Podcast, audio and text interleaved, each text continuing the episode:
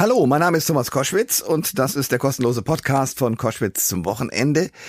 Wie geht es den Menschen in Afghanistan, vor allen Dingen den Ortskräften, den Frauen und Männern, die als Übersetzerinnen und Übersetzer für die deutsche Bundeswehr gearbeitet haben und bei dem Rückzug der deutschen Bundeswehr im letzten Jahr dort zurückgelassen wurden. Viele Menschen wurden ja mitgenommen, aber eben nicht alle.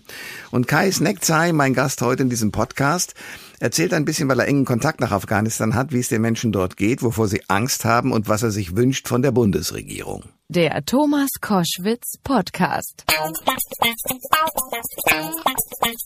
Ihr hört äh, Koschwitz zum Wochenende und dadurch, dass wir dauernd von der Ukraine sprechen und sprechen müssen, gehen andere Themen ein bisschen unter und das will ich an dieser Stelle ein bisschen ändern, denn es ist rund erst ein Jahr her, da gingen ja unfassbare Bilder um die Welt.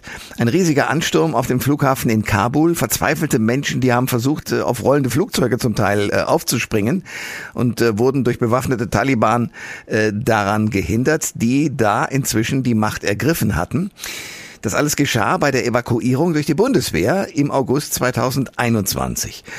Jetzt haben äh, die Ampelkoalition, also die Bundesregierung und auch die Opposition, also die Union, sich dazu entschieden, noch in diesem Jahr damit zu beginnen, den gesamten Einsatz und vor allem die gescheiterte Evakuierung der Ortskräfte in einem offiziellen Untersuchungsausschuss aufzuklären und äh, die Bevölkerung dann anschließend äh, auch aufzuklären darüber, was da eigentlich wirklich passiert ist.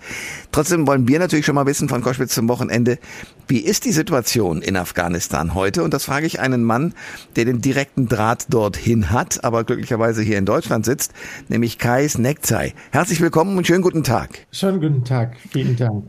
Sie haben als afghanischer Übersetzer äh, selbst äh, sechs Jahre für die Bundeswehr in Afghanistan gearbeitet. Ähm, wie ist die Situation in Afghanistan im Moment? Was erfahren Sie? Äh, genau, ich bin selbst eine ehemalige Bundeswehrortskraft, die sechs Jahre lang für die Bundeswehr als Übersetzer in Afghanistan tätig war. Die Situation in Afghanistan ist leider furchtbar und sehr schlimm, besonders für die äh, zurückgebliebenen Ortskräfte, die sich gerade in Kabul befinden oder in Masari Sharif. Äh, die Ortskräfte sind im Versteckt äh, und versuchen sich äh, unter der Bevölkerung untertauchen es ist eine sehr furchtbare Situation leider für die Ortskräfte. Weil sie befürchten müssen, dass die Taliban sozusagen Rache nehmen dafür, dass sie vorher für die Bundeswehr gearbeitet haben, oder? Genau, in den Augen der Extremisten oder äh, der Taliban sind die Ortskräfte Verräter, Kollaborator, Ungläubiger. Und aus äh, diesem Grund äh, haben sie den Tod verdient. Ja, die Situation leider für Ortskräfte ist sehr, sehr schlimm in Afghanistan. Sie sind hier in Deutschland tätig für das Patenschaftsnetzwerk afghanischer Ortskräfte und haben deswegen natürlich auch äh, Kontakt äh, zu den zurückgelassenen Menschen im Land. Diese Ortskräfte, fühlen die sich von Deutschland im Stich gelassen? Äh, ja, äh, sehr. Ich bin ständig in Kontakt mit den äh, Ortskräften, die in Afghanistan sind und viele fühlen sich zurückgelassen und auch im Stich gelassen und äh, viele sind enttäuscht. Äh, sie hoffen immer noch auf Rettung. Und wir als Patenschaftsnetzwerk afghanische Ortskräfte versucht auch viele Menschen zu retten und zu unterstützen. Wie machen Sie das? Also wie, wie könnte das funktionieren, eine Rettung? Wir haben äh, Menschen, die eine Aufnahmezusage für Deutschland hatten und auch einen Reisepass hatten, äh, versucht über den Drittstaat zu evakuieren und in die Sicherheit nach Deutschland bringen. Und funktioniert das? Leider nicht mehr, weil äh, wir haben Menschen mit privaten Spenden äh, versucht zu retten und zu unterstützen. Jetzt äh, aufgrund finanzieller Mittel können wir leider nicht äh, weiterhin Menschen äh, bewegen und retten, äh, weil wir selbst leider bis jetzt keine staatliche Unterstützung bekommen haben. Und aus diesem Grund können wir leider auch nicht Menschen mehr bewegen. Kais Nektai ist äh, mein Gast bei Koschwitz zum Wochenende. Er hat als afghanischer Übersetzer sechs Jahre für die Bundeswehr in Afghanistan gearbeitet. Sagen Sie mir eines, Sie sprechen unfassbar gut Deutsch. Äh, ich kann weder Farsi noch Pashto noch sonst irgendwas. Also ist Deutsch für Sie schwer gewesen zu lernen? Die, die Deutschsprache ist nicht so einfach, das muss ich sagen. Und ich war als Englisch-Übersetzer für die Bundeswehr in Afghanistan tätig und äh, Dezember 2014 bin ich nach Deutschland durch das Projekt der Bundeswehr äh, gekommen. Und hier habe ich erst die Sprache gelernt. Ich habe mein deutsches Abitur gemacht und dann danach habe ich mit meinem Studium angefangen in Deutschland. Und jetzt freue ich mich dass ich meine ehemaligen Kolleginnen und Kollegen, die für die Bundeswehr, Bundespolizei und GZ tätig waren, zu unterstützen und zu retten. Sie sprechen in Afghanistan als Amtssprache. Ist das Pashto oder was ist es? Meine Muttersprache ist Dari, aber es gibt zwei Amtssprachen in Afghanistan, Pashto und Dari. Das heißt Farsi und Pashto, genau. Okay. So, die ehemaligen Ortskräfte, äh, die durch die Zusammenarbeit mit der Bundeswehr ähm, sozusagen Racheakte der Taliban fürchten müssen. Wie hat sich denn überhaupt, unabhängig von dieser Situation, die ja wirklich unerträglich ist, aber wie hat sich denn überhaupt die Lage in Afghanistan verändert? Gibt es irgendwas, von dem man sagen kann, das hat sich wenigstens zum Positiven verändert oder ist es generell ganz schlimm? Von meiner Ansicht äh, hat sich leider nichts äh, verändert in Afghanistan. Die Situation ist genauso wie, äh, wie vorher. Und besonders für die Ortskräfte hat sich nichts äh, verändert. Und äh, ich komme aus dem Land und ich, ich bin selbst eine ärmelige Ortskraft. Ich fühle jede Ortskraft, ich verstehe jede Ortskraft. Und äh, von meiner Ansicht werden äh, die Ortskräfte weiterhin keine Chance auf Leben haben. Und äh, es hat sich leider nichts verändert. Nein. Wie, wie ist das überhaupt abgelaufen? Die Bundeswehr kam ja zur Unterstützung, zunächst mal auch zur friedlichen Absicherung nach Afghanistan.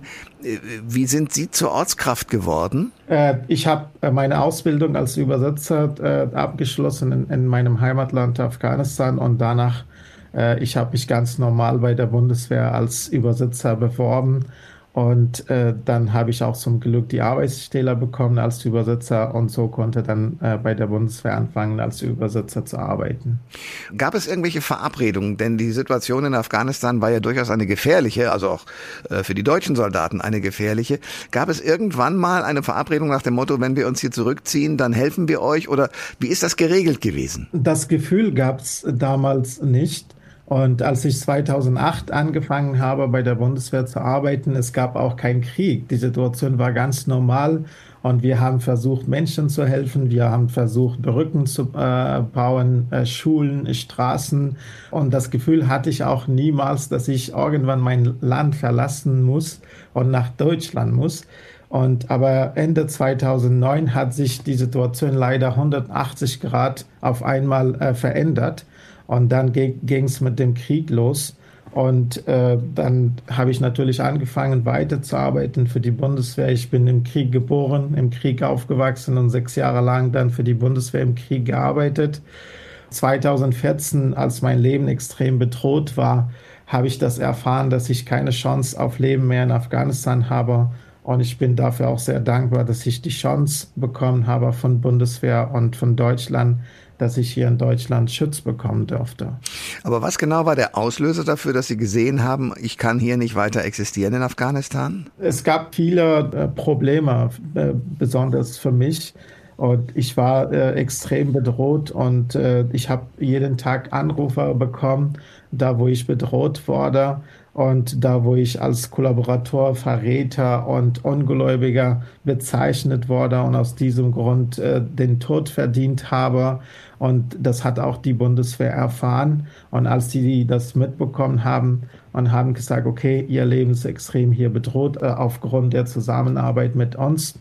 Und wenn sie äh, möchten, können sie in Deutschland Schutz bekommen. Genau, so ging es leider mit meiner Lebenssituation in Afghanistan los. Äh, was schätzen Sie, wie viele Ortskräfte warten noch auf Hilfe in Afghanistan? Äh, nach Aussage der Bundesregierung selbst sind noch circa 10.000 Menschen mit Aufnahmezusage, die auf äh, Ausreise in Afghanistan warten. Also das heißt, es gibt bereits die Zusage, aber es klemmt an welcher Stelle? Es äh, gibt Probleme mit der Evakuierung. Äh, wie gesagt, wir haben als Partnerschaftsnetzwerk 330 Menschen gerettet bis jetzt. Hm. Und äh, die Ortskräfte haben eine Aufnahmezusage für Deutschland erhalten. Aber jetzt äh, viele Ortskräfte haben leider keinen Reisepass und aus diesem Grund sitzen sie in Afghanistan fest und können nicht in den Drittstaat evakuiert werden, in den Iran oder äh, nach Pakistan. Und das ist eigentlich der Grund zurzeit. Und ich hoffe, dass das Problem sich bald auflöst. Hm damit die Ortskräfte ähnlich auch gerettet werden können.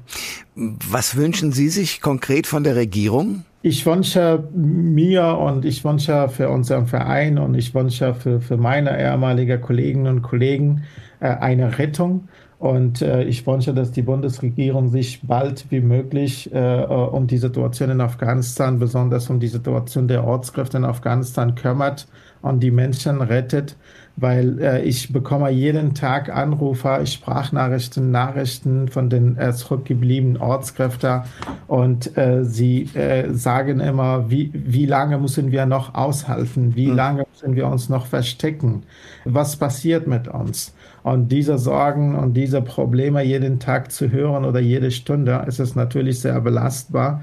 Aber ich wünsche mir, dass die Bundesregierung sich bald wie möglich um die Ortskräfte kümmert, und da trägt auch die Bundesregierung von meiner Ansicht eine sehr große Verantwortung.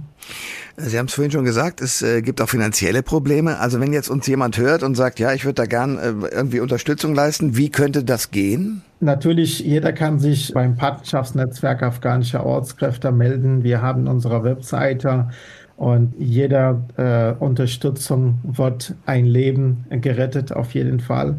Und äh, auf unserer Homepage können Sie gern alles äh, lesen und aufmerksam werden und können sich gern bei, bei uns beim Partnerschaftsnetzwerk Afghanische Ortskräfte melden. Das sagt äh, Kais Nexai, der lange Zeit für die Bundeswehr gearbeitet hat als Übersetzer, als Ortskraft vor Ort und inzwischen seit äh, vielen Jahren in Deutschland ist und hier studiert und die deutsche Sprache erlernt hat. Herr Nexai, danke für das Gespräch. Ich danke Ihnen auch.